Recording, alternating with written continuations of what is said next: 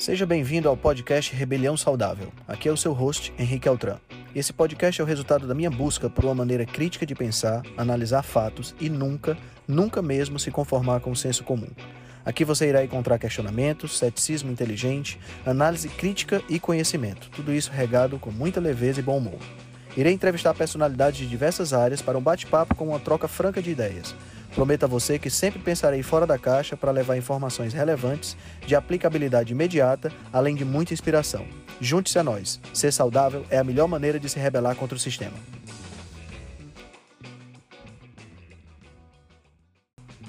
E aí, galera, estamos aqui no nosso primeiro episódio do, do podcast Rebelião Saudável. E nesse episódio nós vamos entrevistar a chefe Gabriela Carvalho, que tem uma história fantástica. Ela foi bariatrizada e reduziu mais de 45 quilos, estava recuperando peso. Ela tem uma história muito, muito interessante de amor à profissão, amor por aquilo que faz. E ela vai contar também um pouquinho da experiência dela com dieta carnívora e com dieta cetogênica. Então aproveitem o podcast, ele está especial, é o primeiro, tá realmente muito especial. Aproveitem que vai ser muito legal. Como é que foi seu dia? Ah, animado! Invadi o seu Insta. Super Pois animado. é. O pessoal gostou da sua invasão. Foi? Ô, coisa Foi, boa. sim. Eu, eu Pessoal- tô escorregando aqui. É, eu tô, tô vendo, você tá cortando você, eu tô vendo só do seu nariz pra baixo. Não pode. Os olhos não pode. Exatamente.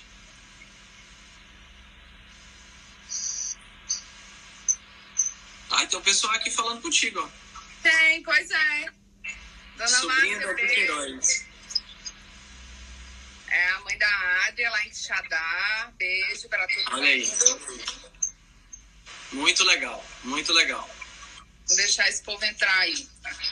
Exatamente. Enquanto o pessoal vai entrando, Gabi, vou falar pro pessoal da, da, da consultoria, né? O pessoal conhecer o trabalho que eu estou realizando, que a gente está realizando, que é um trabalho de consultoria onde a gente está ajudando as pessoas a atingirem os objetivos dela, né? Nossa consultoria nutricional.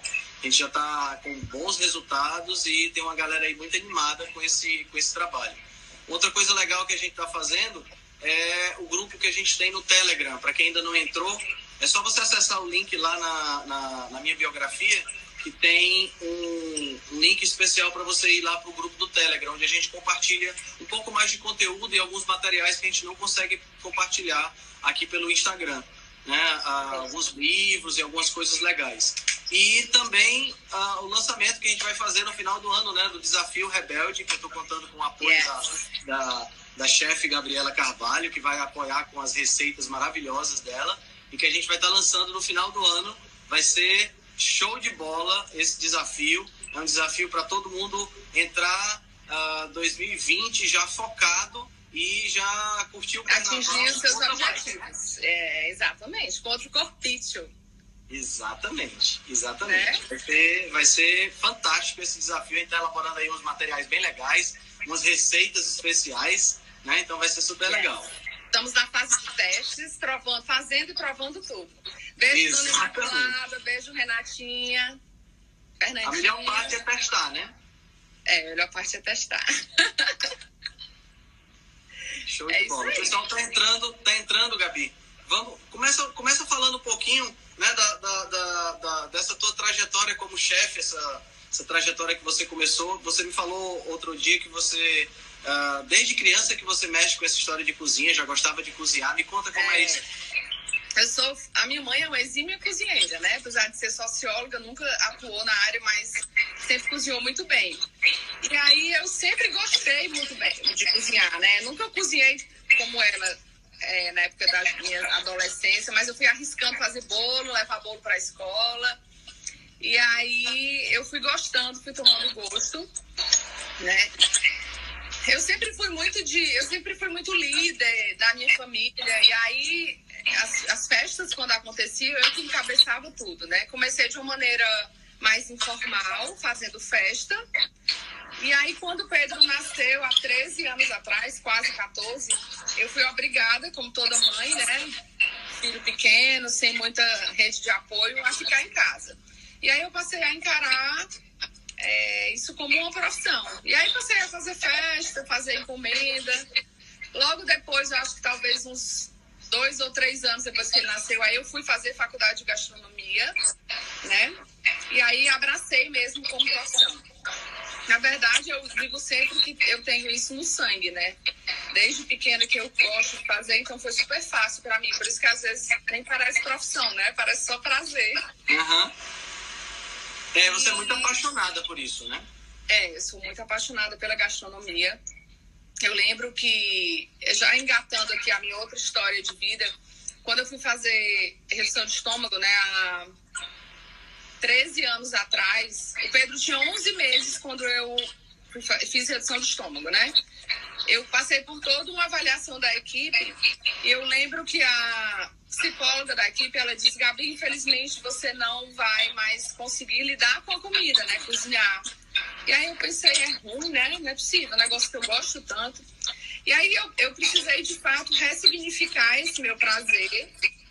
Foi quando eu passei a cozinhar para as pessoas que eu amo, né? Isso se tornou melhor ainda para mim. Né? Cozinhar para as pessoas, ensinar as pessoas a cozinhar. Dona Imaculada, beijo, ela tá pedindo beijo.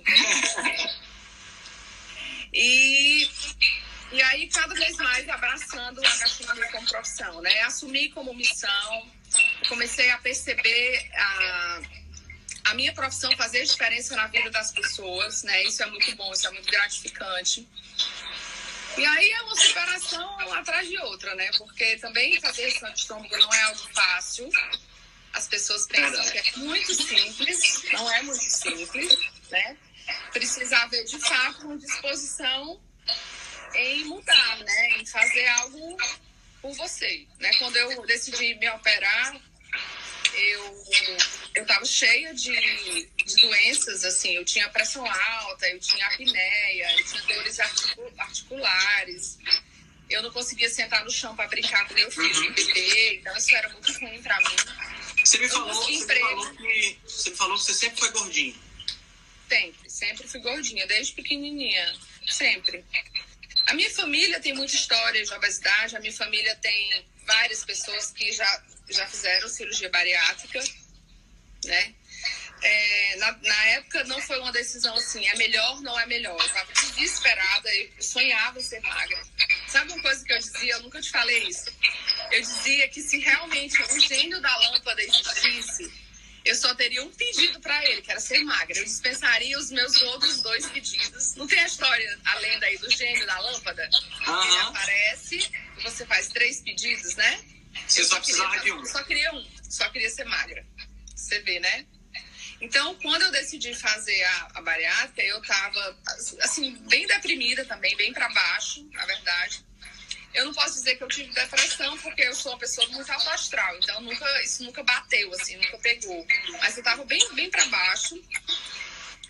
E aí, foi, não foi nenhuma faço ou não faço. Foi assim, eu tenho que fazer, eu quero fazer logo.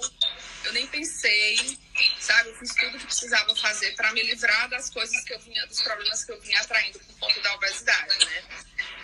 Você tinha tentado outras coisas antes, Gabi? Sempre, sempre. Acho que a minha. Acho não, tenho certeza. A minha primeira dieta foi com endocrinologista aos 10 anos. Eu precisava emagrecer 5 quilos. Eu emagreci os 5 quilos, voltava a engordar. E durante várias vezes, vários períodos da minha vida, eu emagreci 20 quilos, 15 quilos. E seis meses depois eu já tinha engordado de novo. Então, era, fazia parte mesmo da minha rotina. É uma coisa interessante que você, que você comentou, esse, o fato de você ter é, sido uma criança gordinha, né? Porque existem, aqui é uma partezinha técnica, existem dois tipos de, de obesidade. Uma obesidade que a gente chama de hiperplásica e uma obesidade que a gente chama de hipertrófica. Qual é a diferença? As células uh, adiposas, né, as células de gordura, elas têm capacidade até uma determinada fase da nossa vida, normalmente dos 14 até os 15, 16 anos, de se dividir em mais células. Esse fenômeno de divisão chama-se hiperplasia.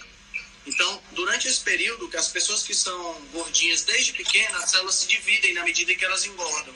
Então, quando elas, chegam na, quando elas chegam na fase adulta, elas acabam tendo uma quantidade maior de células gordurosas do que aquela pessoa que teve uma infância não muito gordinha. Né? Então, isso acaba fazendo o quê? Isso acaba fazendo com que a gordura seja um pouco mais difícil de ser perdida.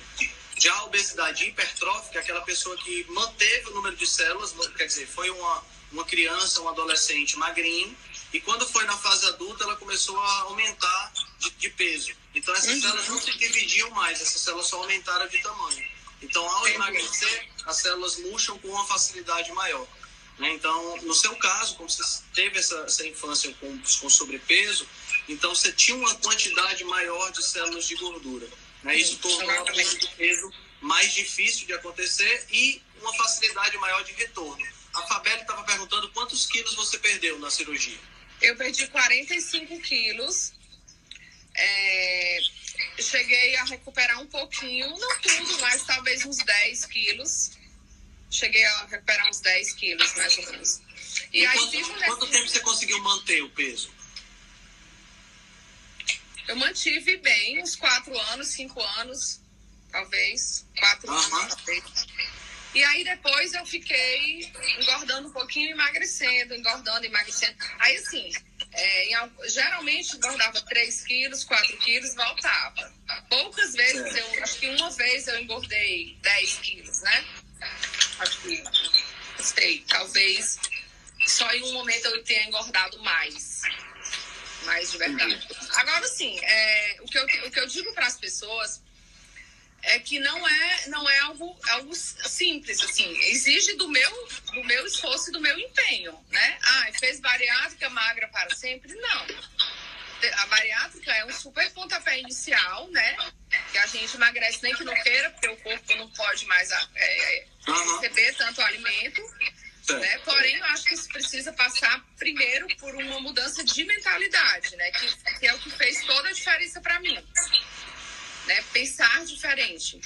E aí, é, à medida que os anos vão passando, por exemplo, eu tenho 13 anos, 13 anos de bariátrica, eu devo estar com 3 ou 4 quilos acima do meu peso mínimo. Né? O meu peso mínimo, o meu peso médio. Então, isso é bom. É, o meu médico brinca e diz que eu sou um caso de sucesso dele. Porque eu acho que ele vê os pacientes dele voltando realmente, né? Voltando realmente a engordar. É, as estatísticas, de, as estatísticas de retorno, Gabi, só te interrompendo um instante, ah. elas são estatísticas bem altas. Uh, eu já vi estatísticas falando de 55% até 65%. Né? Eu acho que cada médico deve ter as suas próprias, é. ter suas próprias estatísticas, mas você falou uma coisa muito importante, que é a questão da mentalidade. A cirurgia ela é no estômago, ela não é na cabeça. Não é na cabeça. Né? Então precisa que haja essa mudança de mentalidade, senão a tendência de retorno ela é alta. É, eu acho que é o mais importante, eu investi muito em autoconhecimento, em terapia. Então, eu acho que o mais importante nesse processo é você se apropriar da sua vida, né? Isso passa pelo, pela questão do amor próprio. Então, há toda uma transformação de mentalidade. A forma como você se enxerga, ela precisa mudar. Você não pode ser um, um ex-gordo, né? Ainda com cabeça de gordo né, com cabeça de gordo, é, suas crenças de merecimento serem pequenas, né, tudo isso faz, um, faz uma grande diferença no resultado ao longo dos anos, né, para se manter magro. É porque não é só uma questão de ser magro ou ser gordo, é questão de ter saúde e não ter saúde, né? Hoje eu tenho, eu sou mais velha do que quando eu me operei há 13 anos atrás, e eu me sinto muito melhor do que eu era há 13 anos atrás, né? Claro. Isso é para além do corpo, é saúde também, né? Sim. Para além da estética. É saúde, principalmente. E me fala uma coisa, é, como foi teu pós-operatório? Conta pro pessoal as dificuldades que você teve, como foi isso? O pós-operatório, os dois primeiros dias são bem difíceis, porque tem a coisa da dor, é, eles usam uma, o azul de metileno para ver se há algum esvaziamento no estômago, então você fica com aquela coisa do meio refluxo, meio querendo vomitar. É desconfortável. Mas logo, mas depois, como eu fiz por videolaparoscopia, eu não tive incisões muito grandes, então eu não tive é, muitas dores, né?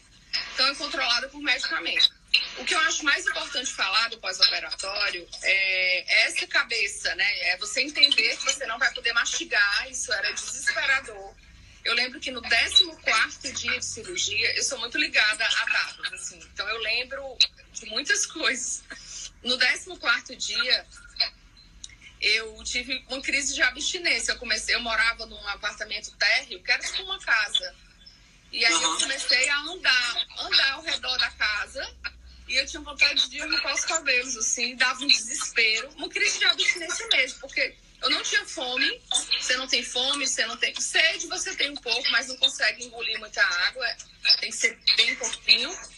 Mas o mastigar para mim e aquele hábito, aquela, aquele hábito, mau hábito que eu tinha de estar mastigando o tempo inteiro, aquilo ali causou aquele momento de desespero, né? Entendi. É super importante você se resguardar também de não estar perto das pessoas que estão comendo. Então, existe todo um esforço é por isso que eu digo as pessoas precisam é, pensar, porque se submetem a uma intervenção cirúrgica é, séria, né? Assim, grande, de grandes claro. né? E precisam entender que precisam se cuidar, não é só cortou ali o estômago e tá tudo certo, você magrinha pro resto da vida, né? Precisa haver investimento nisso também. Né? Eu fui muito consciente, quando eu fui para a cirurgia, eu fui muito consciente. E o meu pós-cirúrgico, eu voltei ao médico, eu voltei ao nutricionista. Então eu não abandonei, eu não larguei mão. Então acho que isso fez toda a diferença para que eu me mantivesse magra, né? Assim, ao longo dos anos. Uh, a gente estava conversando antes e você falou que tem uma questão da, das pessoas que fazem cirurgia bariátrica, se não trabalhar bem a mente, elas trocarem a questão da comida por outro tipo de vício. Como é que é isso? Sim, sim. Na verdade, é, a, a obesidade está muito ligada às, às compulsões, né? Uhum. E aí, comer é muito mais vício do que propriamente matar a fome. A gente sabe disso, todo mundo sabe. E aí, depois que você é, passa pelo processo que não pode mais comer, você começa a fazer, algumas pessoas começam a fazer substituições, né? Algumas pessoas passam a usar é, muito, beber muito, né? É, algumas, eu tive uma amiga que ela comprava, ela saía para comprar, ela comprava roupa, ela tinha um guarda-roupa cheio de roupa com etiqueta. Nossa. Porque ela precisava... Vício caro esse, hein? Hã? Vício, Vício caro. caro. É, vício caro. Ai, Sayo, vou pedir Eugênio por nós duas. A Sayo quer pedir Eugênio da lâmpada também. e aí a gente acaba trocando, né? Algumas pessoas têm compulsões sérias que trazem muito prejuízo, como álcool e drogas, né? Então, isso é um fato, é uma realidade também. Por isso que eu investi tanto em terapia, por isso que eu investi tanto em leitura, em autoconhecimento, porque a gente passa esses momentos de ansiedade, muita ansiedade, né? E aí precisa é. cuidar. E na época você já trabalhava como chefe? Não, na época, na verdade, eu fazia isso informalmente. Né? Eu sempre. Aí eu já cozinhava, já cozinhava bem, já gostava, já tinha muito prazer pela culinária. E aí, depois que eu fiz, acho que uns dois anos depois, eu fui estudar gastronomia, né? E aí eu comecei a assumir profissionalmente. Mas é como eu te disse, foi tão, foi tão importante é, me reconhecer no trabalho que eu amava, que eu descobri que eu amava, que eu abracei como missão de vida, que não era, eu entendi que esse trabalho não era para comer. Certo. Né? Não era, não era para comer era missão, era, era, levar para as pessoas, era agradar as pessoas que eu amo, as pessoas da minha casa. Até hoje a gente faz isso, a gente tem encontros onde eu cozinho, meu irmão cozinha. E, né, e aí isso, cozinhar vira um motivo de agregar. Então passou, eu realmente ressignifiquei, eu realmente ressignifiquei a questão da cozinha, né, do cozinhar em si. Entendi, entendi. Tem coisas uma, que eu cozinho e eu não como. Eu gosto de cozinhar para quem quer comer. Eu cozinho e não como. Hoje, por exemplo, eu dei aula, eu fiz Aham. duas receitas maravilhosas e eu não comi nada, eu não provei nada. Mas por que você não provou? Ah, eu tô num processo, é, assim, um outro investimento muito importante. Eu não vou jogar por água abaixo, né? Aham. Eu digo sempre que o meu prazer de comer precisa ser muito maior do que o prazer de me olhar no espelho e me ver bem. Certíssimo, corretíssimo. Né? essa frase que você acabou de falar é uma frase fantástica. Olha aí, bolo de ameixa com nozes, isso mesmo. é uma frase fantástica, porque muitas Ó, vezes. chá aqui.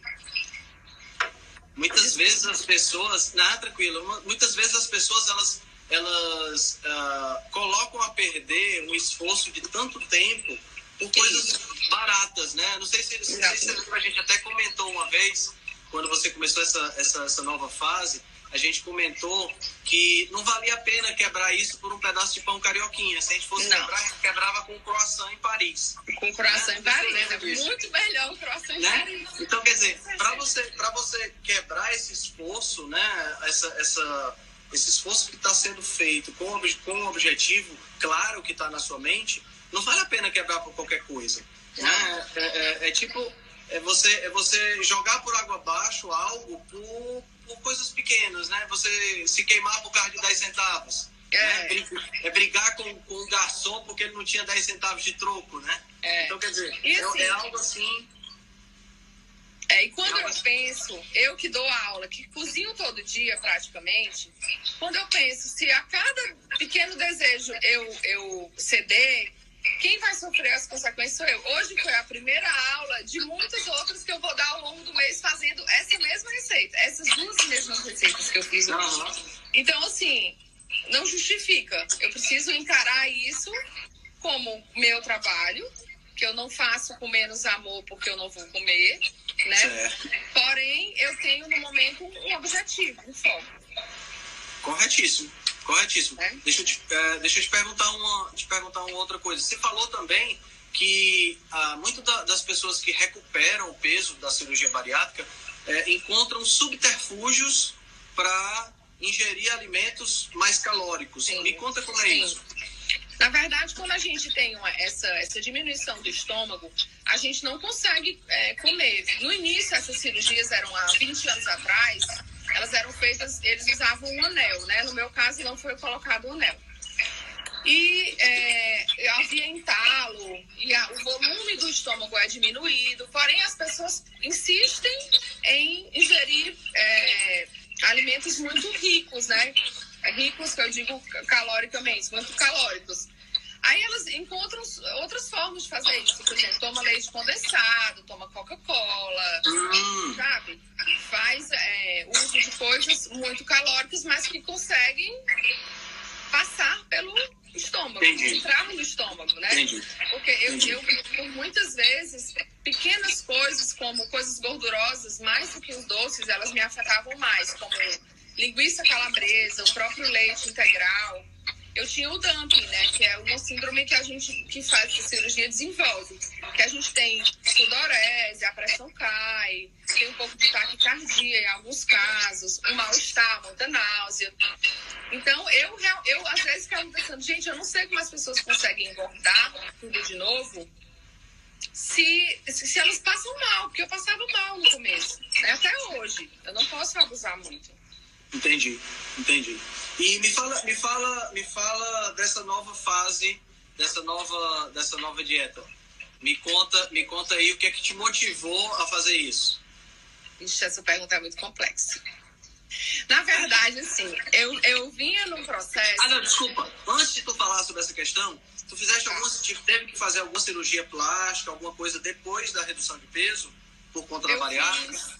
Eu fiz quatro anos depois, cinco anos depois, talvez, eu fiz abdominoplastia. Certo. Porque, porque eu já tinha tido filho, aí é uma perda de, uhum. de 45 quilos, você fica com a flacidez, né? E eu fiz só isso, não fiz mama, não fiz nenhuma outra coisa, só abdominoplastia. Certo, certo. E assim, fiquei bem satisfeita também, não me arrependo. Legal, legal. Então, hoje você está de bem com o seu corpo? Quase. Não, eu tô, eu tô super de bem. Não, eu super de bem. Se encontrar uma mulher que diga que está 100% satisfeita com o corpo, é uma raridade. Né? Né? Eu acho que essas mulheres elas estão em algum lugar do mundo muito escondidas, talvez nas profundezas do oceano, em cima do Everest. Não, mas, assim... eu, eu me aceito, me amo e me acho ótima do jeito que eu tô. Certo. A gente precisa. É... Eu, eu só tem algumas coisinhas que eu gostaria de melhorar. Por exemplo, eu não tenho é, muita massa magra, não tenho músculo. Né? Eu sou uma pessoa que se eu emagrecer muito, perder muita gordura, eu vou ficar aquela coisinha murchinha, muito murchinha, né? Uhum. Então isso é uma coisa que eu, que eu preciso trabalhar, um novo hábito de, da musculação em si, porque eu adoro atividade física, mas eu gosto de atividade física ao ar livre, eu gosto de caminhar, eu gosto de correr, eu gosto de jogar frescobol, eu gosto de fazer outras coisas que não é academia. Mas depois dos 40, eu entendi que a gente precisa de academia, né? É verdade, é verdade. Então, Você- assim, Pode falar. Não, então assim, a, decisão, nesse momento, essa nova fase, foi investir é, em proteína, em carne, né? Claro, tudo isso passando pelo seu, pela sua avaliação e o seu olhar, né? Você como um consultor Certo. profissional, né? Aham. É, eu vim alguns meses, tentei algumas dietas. Eu sempre emagreço com dietas, mas eu sou uma pessoa que eu gosto muito de carboidrato. De um modo geral, até os escondidinhos, assim. Eu gosto muito de fruta, eu gosto muito de pão, né? Gosto muito de arroz. Quem é que não gosta de pão? É, acho que não tem, não. Não É tem. difícil.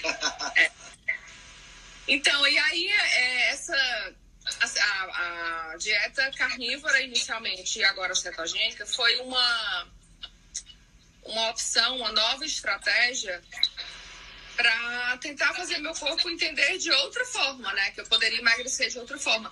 É aquela coisa, quando nada tá dando certo ou tá dando certo pela metade, a gente radicaliza e Aham. vai para outra, outra estratégia, né? Tenta de outra forma, para tentar outro certo. resultado, né? Tá certo. E Tá assim, correto. eu, eu, eu tô super satisfeita, super satisfeita. Eu melhorei qualidade de sono, eu melhorei é, as minhas dores articulares. Eu tinha uma dor de quadril bem, bem persistente, assim. Ela ainda existe, mas bem menos, Aham. muito menor essa dor. Né? É, eu não tenho fome. O mais incrível para mim é a questão da saciedade. É impressionante. Ah, outra coisa incrível. Quem me conhece sabe que eu tenho um vício. Eu tinha um vício que era chupar bala de canela. 20 balas de canela por dia, aquela bala cheia de açúcar, aquela bolinha. Peraí, peraí, peraí. Quantas balas de canela por dia? 20 no mínimo. Eu comprava dois, eu comprava um quilo de bala de canela por semana. Dois pacotes de meio quilo, enormes. Cada pacote deve ter 100 balas. Eu não chupava menos que 30 balas por dia, eu acho. Eu ouso dizer. Você, nesse começo, nesse começo dessa nova fase, antes de falar sobre essa questão da nova fase, você falou uma frase quando você estava falando sobre a questão da abdom- abdominoplastia e o fato de você ter, é, você se sentir bem na, na, na- como você está hoje. Eu acho que a- a- a- o sentimento que a gente deve ter é um sentimento de você estar feliz, mas não estar, não estar satisfeito. Eu acho que esse é o, é o grande, é o grande lance de você, né? Você estar felizmente insatisfeito. Né? Porque Exatamente. você está feliz Exatamente. como você está, por tudo que Exatamente. você conquistou até agora, né? Por todo o peso que Exatamente. você perdeu, por toda essa luta que você travou e que, tá, e que venceu, mas está feliz, mas ainda pode melhorar, né? É, Porque e eu, hoje- tenho, eu confesso que eu tenho um verdadeiro pânico, pânico em pensar em ser gorda de novo. Não, Eu não, imagino, consigo, eu imagino. não consigo imaginar isso, né? Deixa eu responder as duas perguntinhas. Deixa. Cora, Cora pergunta quantos quilos já se foram. Foram 4 quilos em 16 dias com a carnívora. Eu fiz 15 dias de carnívora. Eu tô há 3 dias de cetogênica, tá? É, a Mari Brown pergunta, não sente falta de frutas. No início eu senti um pouco, porque eu, eu gostava muito de fruta. Ainda gosto de fruta. É, essa semana que eu entrei na cetogênica, eu já comi coco, já comi morango, já comi abacate. Então tá tudo certo. Não, não tô morrendo ainda, não. Pois é, essa, essa é uma pergunta interessante, a questão das frutas, porque muita gente acha que cetogênica. Primeiro, falando em relação à carnívora, depois a gente chega na cetogênica, que é a sua nova fase. Me fala como foi esses 15 dias de dieta carnívora, o que é que você viu que foi fácil de fazer, o que é que você viu que foi difícil, quais são os prós, quais são os contras, o que é que você percebeu em você. É, eu, eu, digo- eu vou dizer isso e digo para as pessoas que, que querem arriscar. É, é muito mais fácil do que você imagina. Eu achava que era o fim do mundo. Na verdade, em outros momentos, há muitos anos atrás, eu tentei fazer, porque minha mãe, minha mãe sempre gostou muito dessa, dessa dieta, né? Era da época dessa dieta. E eu tentava fazer. Só que quando chegava o segundo, terceiro dia, que são, eu considero que são os dias mais punk, assim, que você tem que dar uma segurada, eu desistia, né? Aham. Porque eu tinha dor de cabeça, porque eu tinha é, uma certa fraqueza, né? Então, eu não desisti. Esse foi, foi o passo mais importante foi continuar, né? Como eu tinha, eu não tinha uma limitação, você não me deu uma limitação de quantidade de, de carne, então eu, eu comia a hora que eu tinha vontade. E aí eu também criei estratégias para mim para não, não ficar com fome, né? Certo. Que foram é, eu levava ovinho de codorna no, no, carro comigo. Eu fiz torresminho com bastante sal. Eu usava salzinho para, né? Muita água, muito chá. Um chá que eu amei, que foi até que eu comi lá naquele restaurante Jardins Gourmet, que foi hibisco com canela. Foi ótimo para mim, porque a canela é, atuou nessa questão do desejo por doce. Eu não senti, eu não lembrei das minhas balas. Do lado da minha cama eu tenho uma, uma bomboniere, que ela era cheia de balas de canela constantemente. E aí eu peguei, virei todas as balas num saco, amarrei e joguei dentro de uma gaveta que tá lá até hoje. Né? Isso para mim é incrível, porque eu vinha há, sei lá, quanto tempo, acho que mais de um ano, chupando muita bala de canela. Eu, minha boca era cortada assim dentro, de tanta Entendi. bala que eu. Né? Então, assim, para mim foi essa sensação de saciedade, a falta de desejo por doce, que, que era uma coisa que eu achava que eu não ia conseguir, né? E eu me adaptei super bem. Aí depois do terceiro dia, essa dor de cabeça melhora mesmo. Uhum. Melhora mesmo. Em alguns momentos, ainda hoje eu sinto, quando eu passo muitas horas sem comer, eu sinto que eu fiz uma refeição pobre, eu sinto um pouquinho, sinto um pouquinho fraca. Não sei se é fraca a palavra. Fadigada, talvez, sabe? Uhum. Mas é, desde segunda que a gente entrou na cetogênica, eu já, já comi iogurte de baixo carboidrato, já comi é, abacate, que eu adoro. Então eu fui é, inventando outras formas de, de segurar. É, Cora, comendo pedrinhas de açúcar, Cora, eu admito. Esse era o meu vício. Saiu, eu bebia Coca-Cola e eu chupava bala de canela. O dia inteiro. Cada um com seus vícios, né? Cada um com seus vícios. Essas coisas que a gente inventa que não faz bem pra saúde e a gente continua fazendo. É interessante isso que você falou, Gabi. Tem duas coisas interessantes. Primeiro, em relação a essa questão da, a, da dor de cabeça, né? Que às vezes acontece com algumas pessoas. Na, quando você começa uma dieta dessa natureza, primeiro é importante fazer uma, uma distinção que é em relação à questão de ser uma dieta da proteína.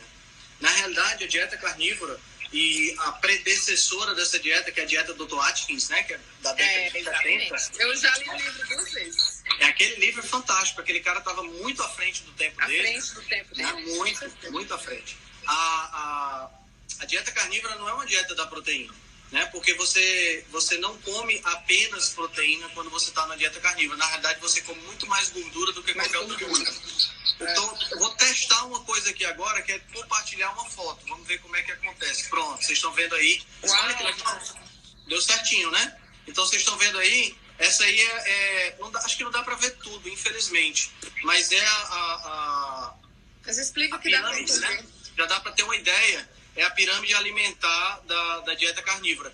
Eu acho que não sei, se- não sei se acho que não dá para vocês verem, mas tem uma, uma terceira, uma quarta camada mais embaixo que é justamente da parte do músculo, né? Que é o que a gente normalmente come da- das carnes, né? Que é a parte muscular.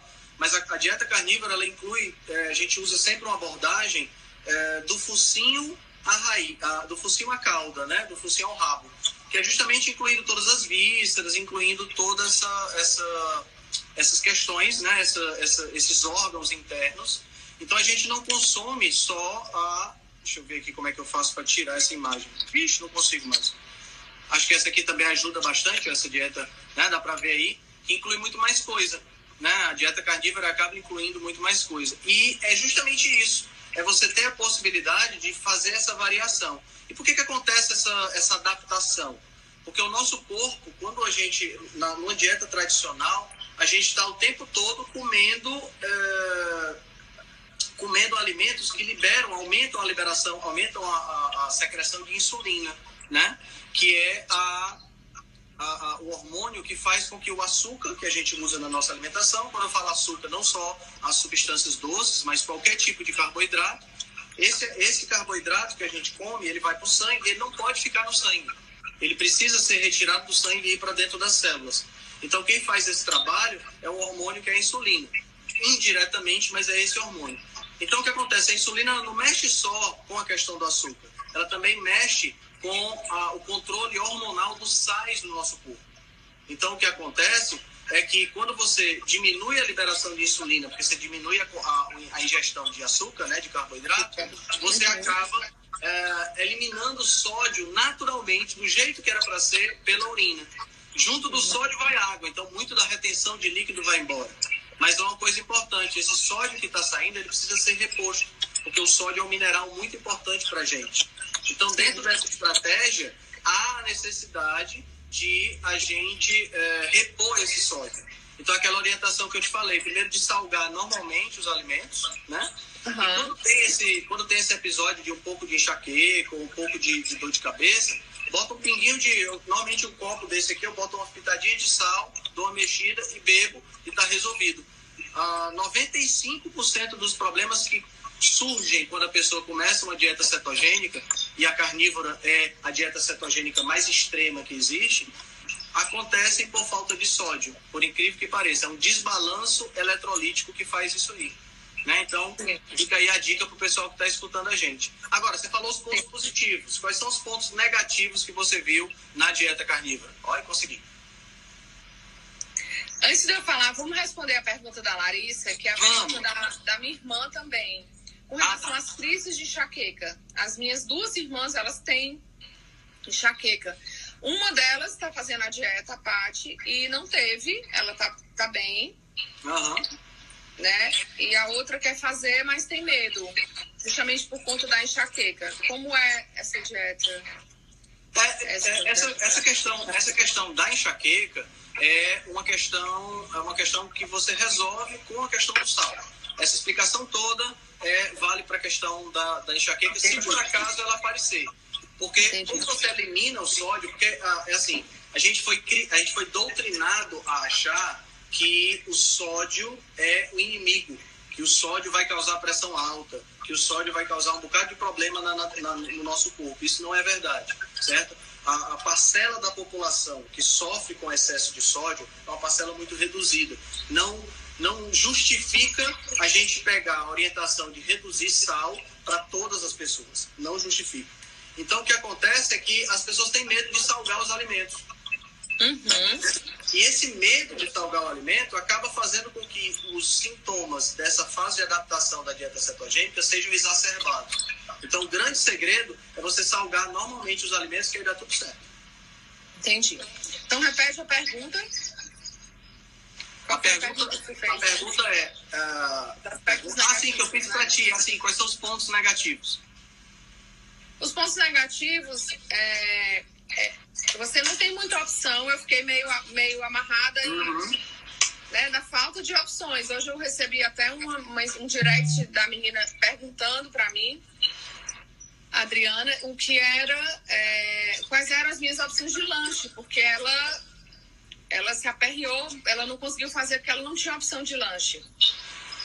Entendi. Né? E aí eu, eu falei para ela algumas coisas, porque assim, eu tenho a possibilidade de criar coisas porque eu trabalho com isso, né? Exato. Mas nem todo mundo tem. Então, o torresminho foi uma estratégia. Aquele queijinho parmesão que você que você já compra pronto, né? Aquele, já aquele... compra pronto, que é um ah, assim, que é da marca Dom Afonso. Ele é legal. É... Outra coisa que eu fiz que eu amei, eu peguei queijo coalho, assei e coloquei canela com eritritol, aquela coisinha, aquela desejinho do doce à tarde, que tomava com cafezinho. Excelente. Foi uma coisa boa, né? Então, é, eu sinto, a parte difícil foi encontrar alimentos, porque eu acabava na carne, no peixe e no frango, na carne, no peixe e no ovo, né? Carne, peixe, frango e ovo. Uhum, aí, faz uma, aí faz o ovo com vários nomes, né? Faz uma fritada, faz um omelete, faz uma panqueca, faz, faz o ovo com vários nomes. Aí, exatamente. Foi. Mas é, é perfeitamente possível. Essa, essa questão da, da monotonia, ela é muito comum as pessoas perguntarem isso.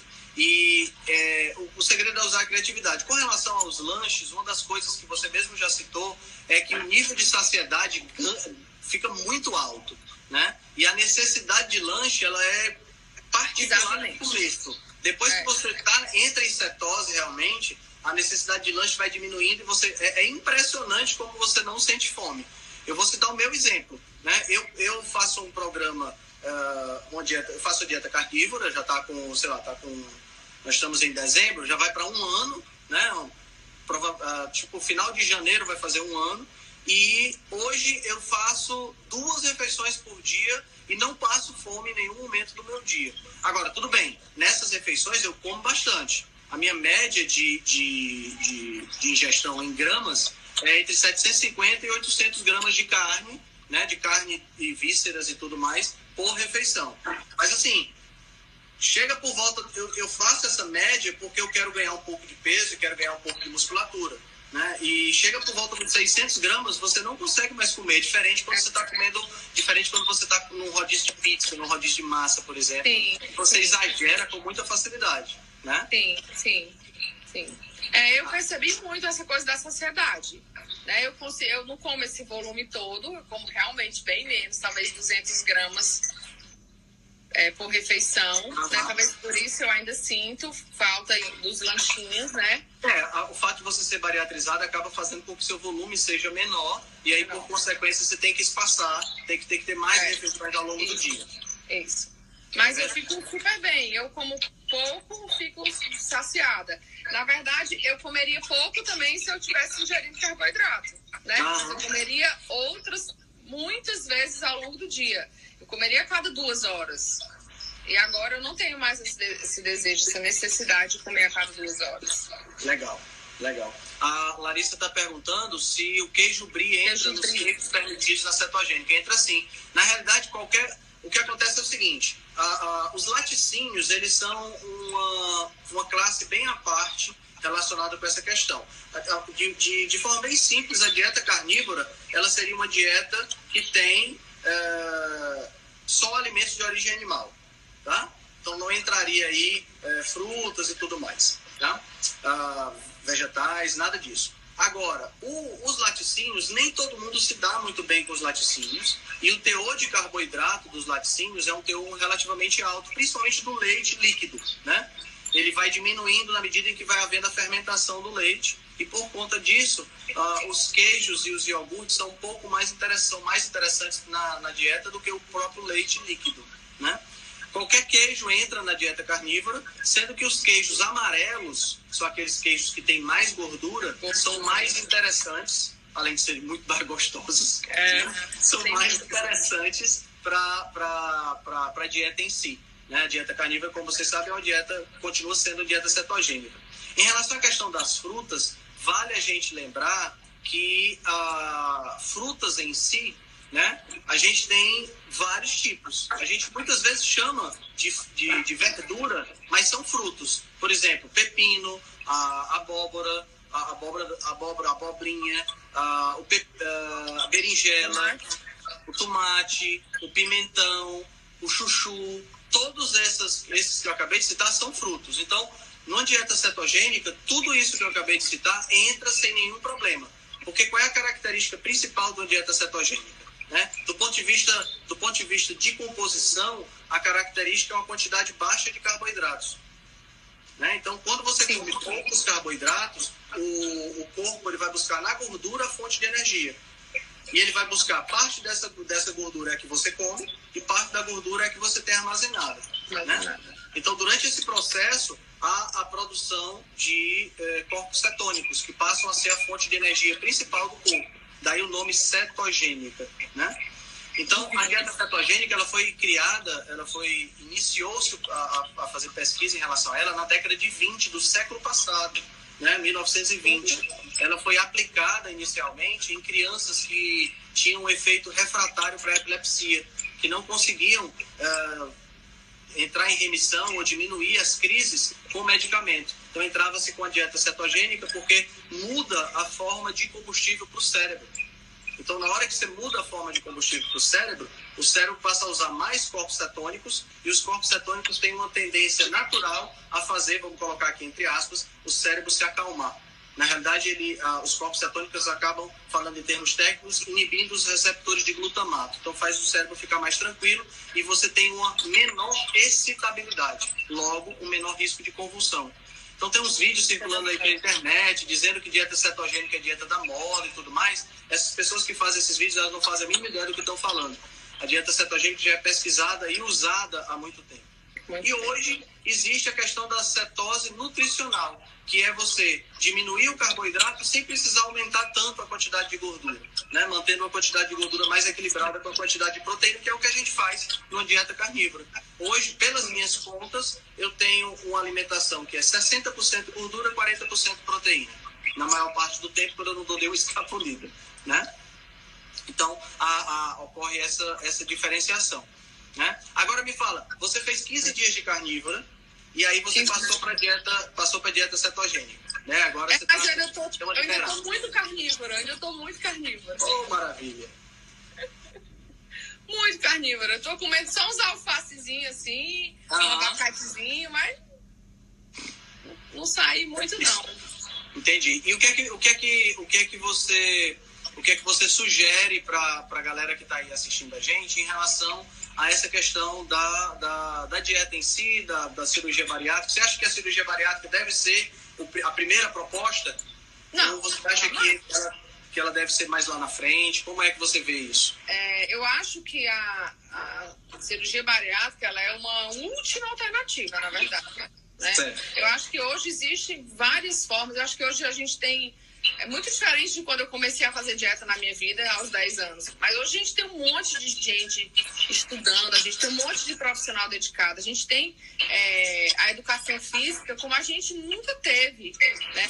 Tem profissionais maravilhosos atuando. Então, eu acho que a gente tem muito mais possibilidade de conquistar a saúde que a gente quer sem precisar se submeter a um procedimento tão, tão sério, né? Tão invasivo e tal.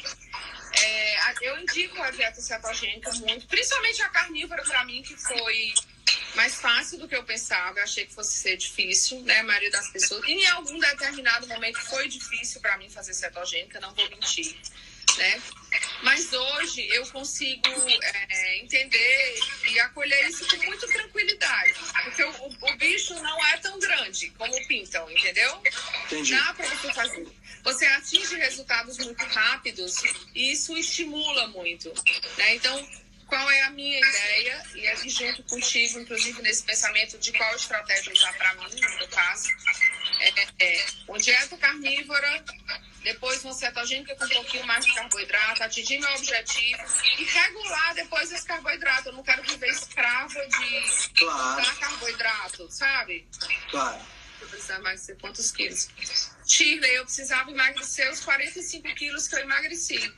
Ela perguntou quantos quilos eu precisava mais. Eu emagreci, emagreci todos os quilos que eu precisava emagrecer. É, você então, falou uma coisa assim, muito interessante, essa parte que você falou aí de ficar escravo de contagem de carboidrato. Né? Porque o que acontece é assim, as pessoas elas, elas têm uma, uma, uma ideia um pouco, um pouco equivocada de que... Eu vou, vou, vou, te, vou, vou pintar uma analogia. Imagina que você começa a se sentir mal, tá? E uh, se sente mal a primeira vez, se sente mal a segunda vez, e aí você está se sentindo mal todo dia, você vai ao hospital para ver o que é que você tem, e os médicos descobrem que você está com uma intoxicação por um determinado agente uh, de veneno, tá? Que está te intoxicando. E aí eles te dão um tratamento e detecta que na água da tua casa tem esse veneno e aí você faz todo o processo de limpeza, faz o processo de filtragem e começa a sentir bem, começa a sentir maravilhoso. A, a pergunta não é para você, óbvio, a pergunta é para todo mundo que está escutando a gente. Você acha que faz sentido voltar e colocar veneno de novo dentro da água? Não, não faz sentido, não. né? Não faz nenhum sentido. Então, o que eu estou querendo dizer com isso é o seguinte: é, voltar a comer o carboidrato que fez ganhar peso, que fez a dor no quadril aumentar, que fez os índices de inflamação aumentar, não faz nenhum sentido. Mas isso não significa que você não possa comer uma vez ou outra. Né? O segredo é você estabelecer qual é o seu limite e estabelecer o seu set point. Né? Porque a gente, o nosso peso é que nem o termostato do ar-condicionado. Nosso peso é assim, por exemplo, quando você estava lá na bariátrica, antes de fazer a bariátrica, você estava com 100 e... Quase 120, 118, eu acho, mais ou menos. Você estava com 118 quilos, o teu corpo estava adaptado para esse, esse padrão. A secreção hormonal, a, o transporte de oxigênio, estava tudo adaptado para esse padrão. Quando você começou a perder peso, o corpo teve que se readaptar ao peso reduzido. É o que acontece comigo hoje. Hoje eu posso passar um final de semana na esbórnia nutricional, vamos dizer assim, comendo bolo, comendo leite condensado, bebendo, sem nenhum problema. Quando chega segunda-feira, eu não, consegui, não aumentei 500 gramas. A minha taxa de gordura não teve uma flutuação tão grande. Eu Entendeu? Por quê? Porque o set point está estabelecido. Né? Eu estabeleci, eu mantive um determinado peso e isso proporcionou o meu corpo ter essa, essa vamos, vamos chamar de memória, né? Então precisa ter essa consciência também. O que falta muito é, nas pessoas, infelizmente, é essa noção. E é aí onde entra a, o trabalho profissional. Né? De estar tá fazendo é. essa orientação e de estar tá Olha, deixa eu, deixa eu compartilhar aqui uma coisa. Antes de eu fazer essa dieta, eu tomava Luftal quase todos os dias. Eu tinha dores, dores abdominais, é terrível. Até é, uma nutricionista que eu fui, que eu adoro ela, a Paty, ela tirou o xilitol, que eu usava muito xilitol. Ela falou que dava esse desconforto. É, pode dar. Mas, é, mas na verdade, hoje eu entendo que tinha, tenha muito mais a ver com esse, esse alto consumo de, de carboidrato, sabe? Sim. Assim, ah, eu não como muito, né? Eu não como muito, mas tudo que eu como é refinado, é, né? é cheio de açúcar. Então eu tinha muito desconforto abdominal. E na verdade não era. Eu tinha um estufamento e eu tinha dores. Tinha, eu já cheguei a achar que eu estava sentindo outra coisa. Algo mais sério. Quando na verdade era só é, gases, sei lá. Então eu tinha o hábito de ter Luftal dentro da minha bolsa. Eu só andava com Luftal, porque eu vivia com dor. Imagina, imagina isso, né? O uso prolongado de um medicamento que não era nem necessário, né, só por causa da alimentação, que você poderia não estar tá utilizando. Né? Imagina isso é. com, nos, com, sei lá, 10 anos de uso, 20 anos de uso. Aí é. foi feito para isso. Essa é uma outra coisa interessante. As pessoas muitas vezes sentem determinados problemas e elas questionam tudo, vão ao médico, o médico passa um determinado medicamento. E a pergunta que tem que ser feita é: será que esse problema é falta desse medicamento ou é alguma nutrição que você está fazendo errada e que precisa é. ser corrigida. Né? É. Então, As é um... pessoas não têm o hábito de pensar assim, né? E, é, e aquilo que você falou uma vez, ou, é, a tendência vai ser as pessoas procurarem um nutricionista muito mais do que o médico, talvez, porque vão, vão pensar numa questão preventiva antes de pensar num tratamento clínico, né? Exatamente. Isso é muito bom, né? Isso é o futuro. Eu acho que a gente tem evoluído para isso. É verdade, é verdade. Então, você quer deixar uma mensagem? A gente já está chegando no fim, né? Já estamos com quase uma hora de live. Já? Jura? Passa rápido, né? Passa rápido demais. Você quer deixar uma mensagem para o pessoal? O que, é que, você, o que é que você gostaria de dar aí, sua mensagem final? Ah, eu tenho tanta coisa para dizer. eu acho que depois que você depois que você se apropria de você, que você descobre o que é é amor próprio, se cuidar, todas as coisas ficam muito pequenas, sabe? O pãozinho carioquinha, ele fica lá no fim da fila, né? E o que eu, o que eu tenho para dizer para as pessoas é que elas invistam, apostem, acreditem nelas, né? Nesse, nesse potencial, que é muito mais fácil do que a gente imagina, que às vezes só dói para começar, né? E que a gente, quando a gente começa a colher os frutos, isso é muito motivador, muito estimulante. E você, você ganha qualidade de vida, você ganha. Você tem muitos ganhos indiretos, sabe? São muitos ganhos. E a gente só sabe quando a gente passa pela experiência. Hoje, às vezes, eu nem consigo falar tanto, ai, como é e como é que tu tá. Eu sei que eu consigo falar o que eu tô sentindo. Porém, ninguém nunca vai alcançar o meu nível de satisfação. Nunca ninguém vai entender de fato como eu, como eu tô sentindo, sabe? Então, assim, quem já teve quase 120 quilos, eu me olhar assim, eu tenho. Hoje eu sou metade do que eu era. Né? Em termos de de tamanho. É, e esse processo de entender que eu sou capaz de me melhorar, que a cada dia é um passo de cada vez mais que eu estou fazendo isso por mim, sabe? Isso é muito gratificante. Como eu tenho histórias lindas da Cora que está aí, de tantas pessoas que a gente vê hoje nas redes sociais é, tá vendo, Cora, isso? Olhar no espelho e se ver, né? É maravilhoso. Não tem, não tem nada que pague isso. Né? E a gente vê pessoas que tiveram histórias incríveis de superação, com problemas muito maiores, com doenças instaladas, doenças graves, né? E que decidiram tomar conta de si, se cuidar, né? Isso faz toda a diferença. É o meu, a minha mensagem é o meu desejo para que cada um se encontre verdadeiramente né, na sua, nos seus propósitos, nas suas escolhas, no seu bem-estar. Né? Show. É isso. Show de bola, show de bola. E te agradecer por me acompanhar nesse seu, nesse seu, nesse seu ofício tão amorosamente, com tanto cuidado, né? Me dando tantas dicas, contribuindo para isso. A gente fala o que pode, né? A gente fala o que pode. Você falou na Cora, né? E a Cora ela vai ser a convidada ah. da, nossa, da nossa live na semana que vem. A Cora tem um resultado absolutamente fantástico. Enquanto a gente teve a Gabi, que perdeu 45 quilos depois da bariátrica, a Cora não fez bariátrica e perdeu 50 quilos. Então é uma experiência totalmente diferente. A história diferente. da Cora vocês precisam ouvir. Grazi tá aí, Grazi tá começando o processo, Grazi. É, exatamente. Feliz por você, viu, meu amor? Vai dar tudo certo. Show de bola, show de bola. Quem quiser, quem quiser conhecer mais a, a respeito do, do nosso trabalho, né, do trabalho que a gente está uh, eh, realizando, pode entrar em contato com a gente, pode entrar em contato comigo pelo WhatsApp, o link está lá na biografia, para conhecer um pouco mais sobre a consultoria, né, para entrar para o, o, o grupo do Telegram, para pegar as dicas que a gente compartilha lá. E fica, dá, aguarda, porque a gente tem novidades boas, a gente vai lançar aí o nosso desafio.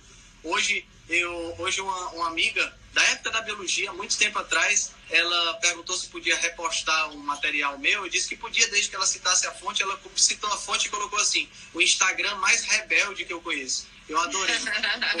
Se tem uma coisa que eu sou e que eu gosto de ser, é de pensar diferente, de pensar fora da caixa, de pensar é de ir contra a maré. Né, de, eu sou totalmente anti-mainstream, eu gosto de pensar de forma diferente. E eu acho que pensar de forma diferente nesse mundo que a gente hoje vê de pessoas tão iguaizinhas, né?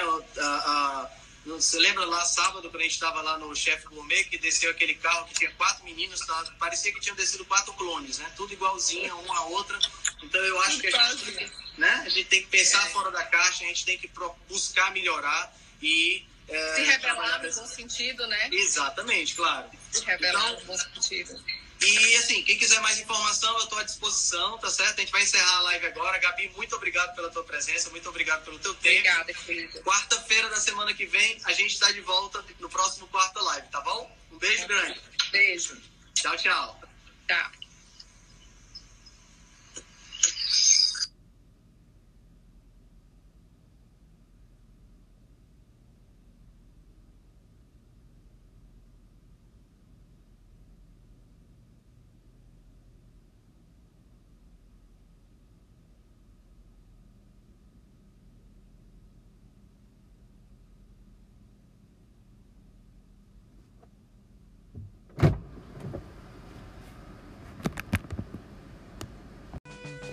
E então, o que acharam do nosso primeiro episódio? Foi show de bola, né?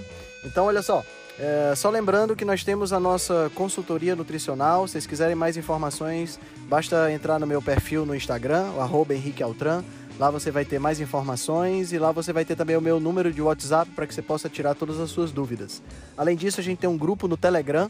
Eu vou deixar o link aqui nas notas do podcast. Um grupo no Telegram que tem muito é, compartilhamento de informações, livros e uma série de outras coisas.